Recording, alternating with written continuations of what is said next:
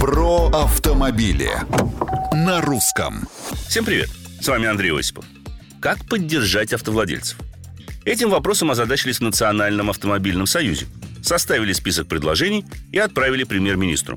А предлагается в частности следующее.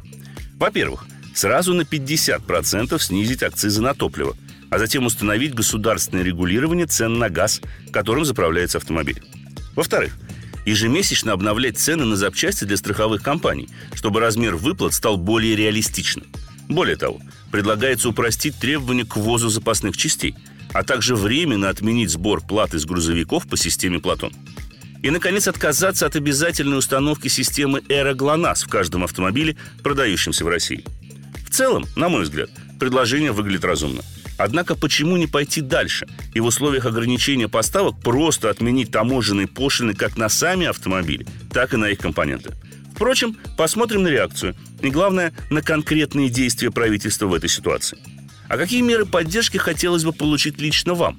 Делитесь своим мнением на страничках Русского радио в социальных сетях.